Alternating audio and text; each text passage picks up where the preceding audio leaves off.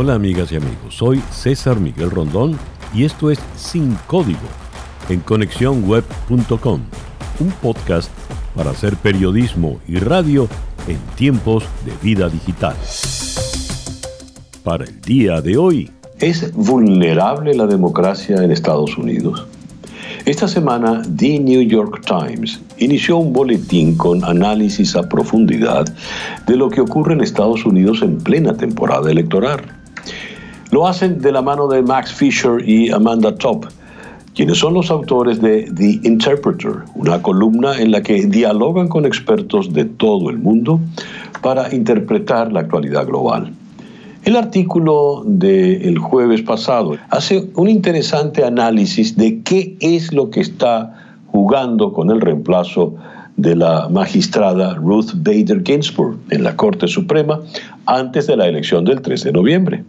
Algo que supone mucho más que un posible viraje hacia la derecha en la jurisprudencia estadounidense que podría afectar el sistema de salud, la inmigración, los derechos electorales y otros temas para toda una generación. Cita textual. Se trata de lo que algunos definen como la crisis del sistema político estadounidense y su vulnerabilidad. Citan los autores a Daniel Ziblatt, académico de Harvard y coautor junto a Stefan Levitsky de un trabajo académico titulado Cómo mueren las democracias, donde ambos profesores estudian cómo han desaparecido diversas democracias y qué podemos hacer para salvar la de Estados Unidos. Y se pasean desde la dictadura de Pinochet en Chile hasta el discreto y paulatino desgaste del sistema constitucional turco eh, por parte de Erdogan. Vlad les confirma a Max Fisher y Amanda Top que el sistema democrático estadounidense es totalmente vulnerable.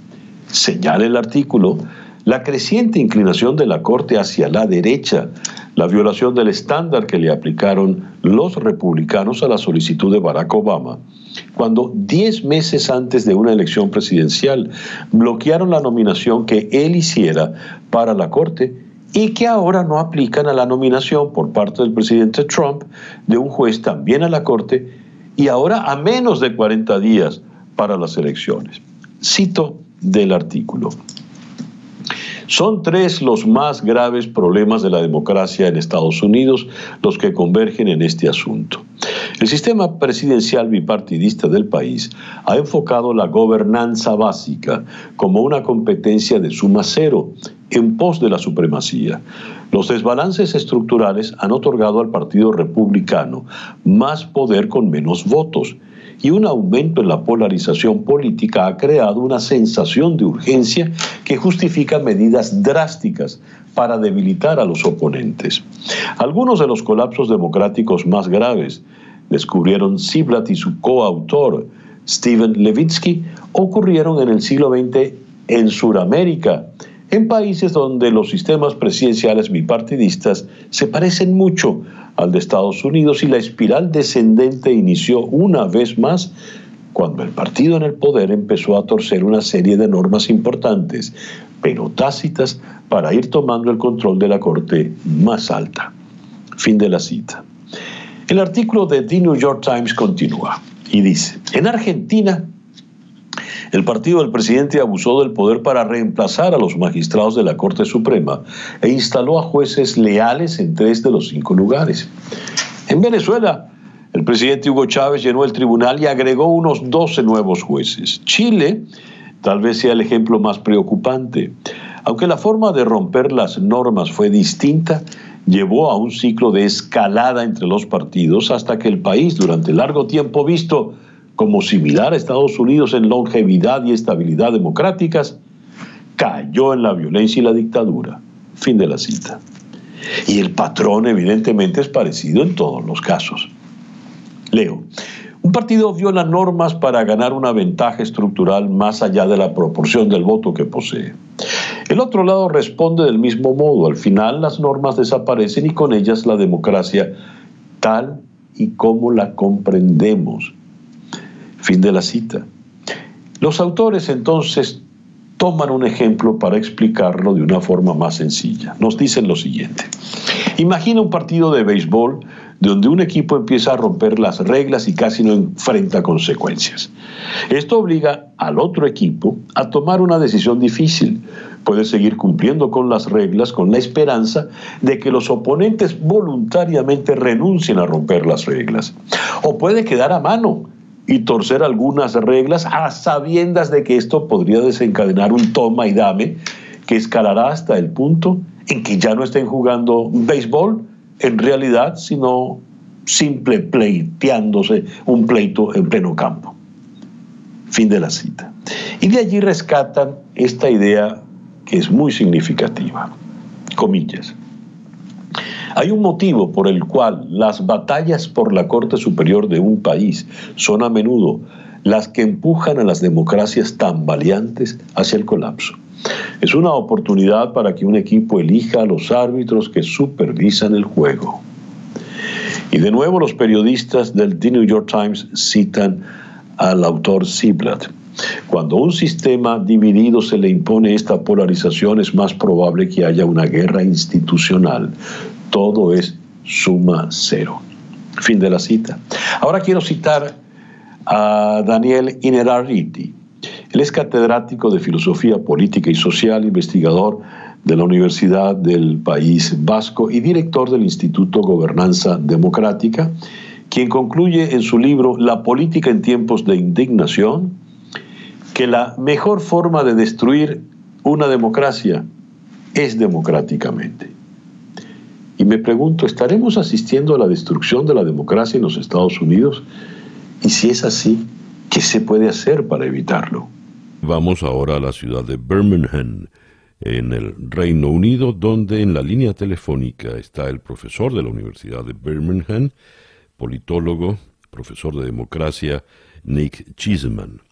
Professor Cheeseman, uh, thank you very much for attending our call. It's my pleasure. Uh, Professor Cheeseman, how fragile is the democracy in the United States according to the recent events? Le pregunto al profesor Chisman cuán frágil es la democracia en Estados Unidos de acuerdo a los últimos eventos que hemos observado. Please, professor. I think it's very fragile right now, and I say that for a number of reasons. I think we have declining public confidence in key political institutions, partly because of the activities of President Trump, and not only because of that. I think we see significant social cleavages, both in terms of wealth inequality, but also obviously cleavages and tensions along racial lines. And I also think we have a very close and controversial election in which we can't be sure that the president is going to accept defeat. And yes. I think when you put those three things together, that makes for a very dangerous situation. And we shouldn't be complacent and just think that America has been a, a democracy for so long that it won't have the sorts of electoral crises and problems that we've seen in other parts of the world. Okay, let me uh, allow me some seconds to translate, and I'm not a professional interpreter, if you excuse me. I'll do my best. Dice el uh, profesor Schilling, es eh, muy delicada, es muy frágil la situación de la democracia en los Estados Unidos, en parte por las actitudes del presidente Trump, pero no solo por las actitudes del presidente Trump. Estamos yendo a un proceso electoral donde elementos raciales y de violencia están cobrando importancia, eh, donde hay dudas sobre si se reconoce o no el resultado electoral. Y esto está colocando a la democracia de Estados Unidos en un terreno muy muy frágil como puede pasar en algunas partes en algunas otras partes del mundo. Uh, what could happen if one of the strongest democracies in the world uh, the democracy of the most powerful nation in the world uh, breaks down ¿Qué podría pasar si la democracia, una de las democracias más sólidas del mundo, la democracia de la nación más poderosa del mundo, se quiebra y fracasa? Professor, please. I think that depends how it breaks down. If, for example, we see President simply saying that he believes one, even though the votes show us that he hasn't. But the Republican Party disowns him. The security forces and others intervene, you know, maybe remove him from power. The correct winner of the election is able to take up their position. Then I think this would be, in a sense, a victory for democracy. It would show that. Uh, uh, a, a, sort of uh, um, a problematic president doesn't distort the whole system, can be held to account. But if some of those actors don't do that, if the Republican Party stays supporting him, if the security forces aren't willing to intervene, if actually we see some of those institutions bending to his will, then I think the significance for American democracy and for democracy around the world will be profound. Dice el profesor Chisman, eh, depende de cómo se fracture, se rompa la, esa democracia en la eventualidad de que ocurra. Si, por ejemplo, el presidente eh, Trump eh, cuenta con el apoyo militante del Partido Republicano ante cualquier riesgo de que desconozca un resultado electoral, por ejemplo, o tome alguna otra medida no precisamente constitucional, si cuenta con el apoyo del Partido Republicano, esto podría tener consecuencias muy profundas, no solo para la democracia en Estados Unidos, sino para todas las democracias en el mundo. Está poniendo ese condicionante importante en el Partido Republicano. We've seen uh, the presence of violent groups, uh, the supremac- the white supremacists on the right and the uh, called uh, Black Lives Matter on the left. I'm I'm not sure if it's proper to call them right and left, but uh, those are the denominations here in the United States. That violence could be contained, or it will be uh, an element to be aware of. Le digo, hay, hemos visto la presencia de grupos violentos, supremacistas blancos en la izquierda, y mm, las vidas negras importan, perdón, en la, en la derecha los supremacistas y la otra en la izquierda, aunque advertí, yo no sé si sea correcto llamarlos izquierda y derecha, de no contenerse esta violencia que podría ocurrir. Profesor. I think, I mean, I think the first thing we have to say is that, you know, there's a big question mark about whether they're violent groups. I mean, I would say that, you know, a lot of the movement that is Black Lives Matter is peaceful and a lot of the leaders of our peaceful protests. But around those protests, sometimes there are events that lead to violence. Mm-hmm. Um, and I think the big thing that we need to watch for in this election is, for example, imagine if Trump claims that he's won the election before the postal votes are counted. The postal votes tell us Biden wins. We'll then see protests across the country against Trump. Black Lives Matter and other movements will come out onto the streets. And the risk then is that groups like the Proud Boys go out to confront them. And if that happens on a national scale, we may actually find that the American security forces struggle to contain that. And all of a sudden, there's a major concern about basically being able to manage public order in towns and cities.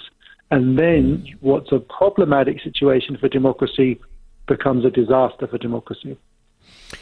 A ver, eh, Muy interesante lo que acaba de decir. En primer lugar, él no cree que, por ejemplo, Black Lives Matter sea un grupo violento en las manifestaciones que han hecho hasta ahora. Pero pone esta eventualidad, pone sobre el tapete esta eventualidad el profesor Chisman. Dice, pongamos que el presidente Trump proclama su victoria antes de que todos los votos eh, por correo hayan sido computados, hayan sido contados y ese cómputo eh, altera el resultado final. Si él eh, comenta y anuncia y se proclama vencedor antes de tiempo, grupos como Black Lives Matter saldrían a la calle. Saldrían a la calle a protestar y entonces tendrían el enfrentamiento de los supremacistas blancos, por ejemplo el grupo de los Proud Boys tendrían que salir las fuerzas del orden a contenerlos. Pero podría ser esto un caos mayúsculo en términos de orden público y lo que y esto sí podría pasar a ser un riesgo mayúsculo para la estabilidad eh, democrática. as a final question, uh, Professor Chisman, what could be the ideal solution? What should the leaders, either Mr. Trump or Mr. Biden, should do? Le pregunto cuál sería la solución ideal para evitar riesgos. ¿Qué deberían hacer tanto Trump como Biden, profesor? I think two things would make a massive difference. The first would be if all of the leaders agreed not to claim victory and all of the media houses agreed not to claim victory until the final, final result is known. That would reduce uncertainty. I think the second would be if actually in those parts of the country where there has been conflict already, we start to see efforts to bring people together across dividing lines to build understanding and to diffuse tensions ahead of the election to make sure that if something does happen, there's a kind of understanding that's been developed about how to avoid conflict. Those two things could make a tremendous difference in this situation. Eh, plantea dos circunstancias, dos condiciones el profesor Chisman. La primera, que ambos líderes y los medios de comunicación se pongan de acuerdo en no anunciar ni proclamar victoria hasta que en efecto el último voto haya sido contado y decidido por las respectivas autoridades, ni los líderes ni los medios. Y en segundo lugar, en aquellas zonas, en aquellos lugares de Estados Unidos donde ya ha habido conflictos, deberían adelantarse gestiones, esfuerzos, iniciativas para poner a la gente de acuerdo, para que los bandos separados empiecen a entender que es necesaria la unidad y buscar consensos. Eso sería un punto muy, muy importante para salir adelante. Para él eso sería lo ideal. Professor Chisman, thank you very much for attending our call today. The pleasure was all mine. Thank you very much. Le doy las gracias. El profesor Chisman es politólogo, profesor de democracia en la Universidad de Birmingham y es autor del libro How to Rig an Election. Y bien, así hemos llegado al final de nuestro episodio por el día de hoy. Esto es Sin Código en conexiónweb.com, un podcast para hacer periodismo y radio en tiempos de vida digital.